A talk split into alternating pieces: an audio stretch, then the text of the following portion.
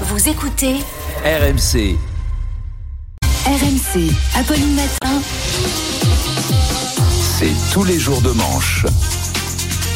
C'est tous les jours qu'Arnaud Oui. est avec nous et qui nous Excusez-moi, fait rire? Bonjour Arnaud. Moi, j'ai essayé de me frayer un chemin jusqu'à vous à travers l'énorme moustache de Victor Johanna qui, rem- qui remplace Manu aujourd'hui. Mais me voilà. Apolline, dans un instant, vous recevrez Éric Zemmour Oui. sur le sujet de l'immigration à laquelle il veut mettre un terme.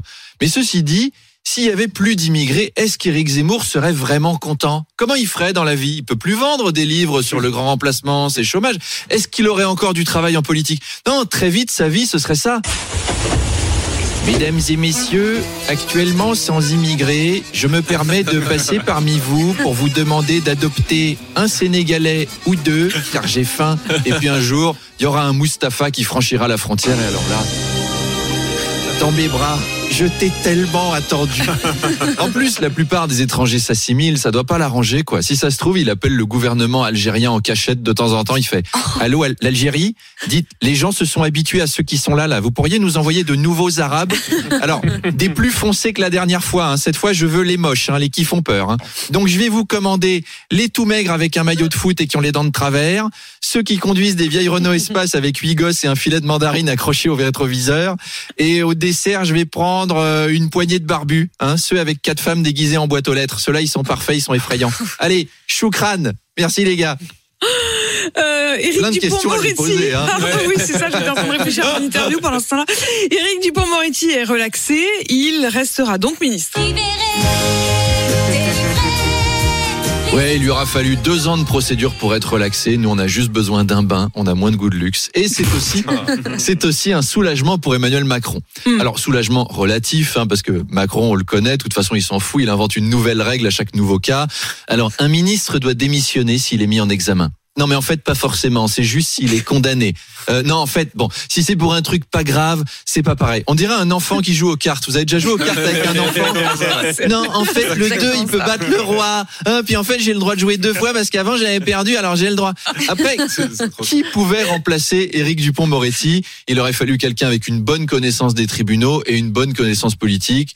Patrick Balkany, par exemple. Nicolas Sarkozy, Jérôme Cahuzac, tiens, il veut revenir. Bon, en fait, c'est pas les candidats qui manquaient. Hein.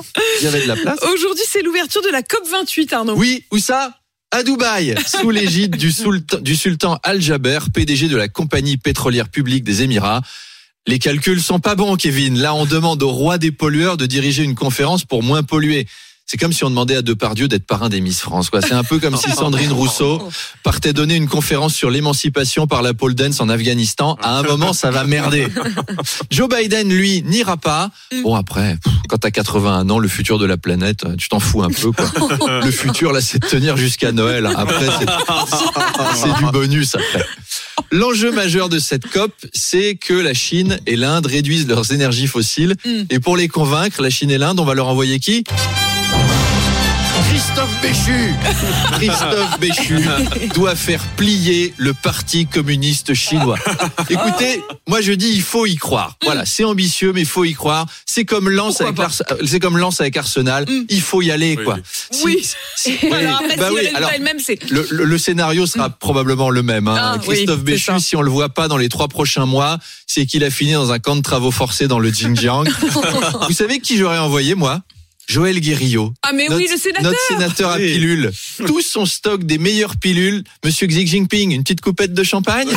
Oh, vous avez la tête qui tourne. Oh, c'est pas grave. Allez, signez là. Et hop, terminé le CO2 chinois. Alors, le pape devait aussi se rendre à cette COP. Et puis finalement, non. Officiellement, il a la grippe. Ah, En réalité, je pense qu'au Vatican, ils ont dû se dire, on va pas l'envoyer là-bas. Euh, Dubaï, c'est dangereux. Il va revenir en claquette avec une chemise à fleurs, lunettes de soleil, avec une chicha. Salut les followers Je reviens de Dubaï. C'est incroyable. Dans les pays musulmans, il y a une Ferrari par personne, des Rolex, des yachts. Les filles ont des nichons en plastique. Et nous, les chrétiens, on doit faire vœu de chasteté et vœu de pauvreté. C'est l'arnaque. Non, on arrête. Je, tu déconnes. Je deviens musulman, Amdoulila. Bon, je vous laisse. Il y a le concours de t-shirt mouillé qui démarre. Tu voulais, il voulait pas prendre le risque. ouais, c'est normal. C'est sûr. Allez, Ils ont à demain. le garder au Ah oui. Vatican. C'était donc Arnaud Demanche qu'on retrouve tous les jours en direct à 7h20 et à 8h20.